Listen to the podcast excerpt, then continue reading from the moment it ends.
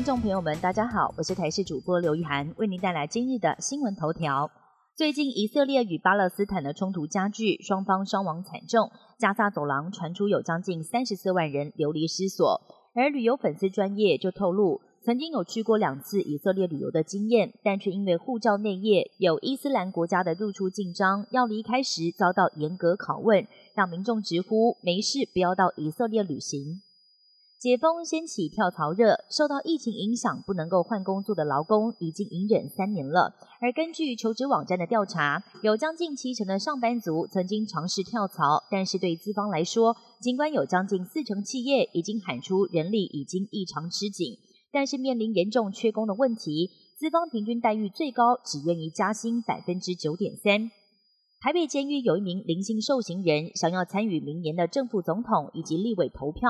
台北高等行政法院裁定，桃园市选举委员会在诉讼确定之前，应该要先在台北监狱内设置投票所，让他能够投票。那么，这也是台湾司法首件准许受刑人在监狱当中投票的判决案例。以巴开战，加沙的水电、燃料、粮食都遭到以色列断绝，人道危机持续恶化。但以色列能源部长在社群媒体上发文表示，在人质归还前，以色列不会打开电源以及水泵，也不会有加油车进入，还强调人道主义归人道主义，没有人可以向以色列道德说教。联合国表示，加萨情况相当危急，已经有超过三十三万人流离失所。红十字会也表示，加萨燃料只能够再撑几个小时，在燃料耗尽之后，医院恐怕会变成大型停尸间。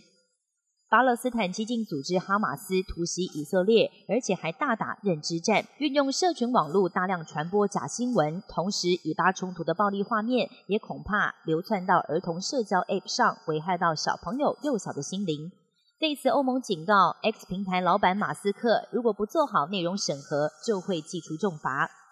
以巴战争迈入第七天，美国国务卿布林肯在十二号访问以色列时，展现对以色列的坚定支持。并且承诺会尽最大努力拯救人质。布林肯也呼吁中东国家走向整合以及关系正常化的道路。接下来也将访问卡达、沙地阿拉伯等美国在中东的重要盟友，发挥外交影响力。而白宫最新也证实，一共有二十七名美国公民死于以巴战争，最快在十三号安排包机协助公民离境。以上新闻由台视新闻编辑播报。感谢您的收听，更多新闻内容请锁定台视各界新闻以及台视新闻 YouTube 频道。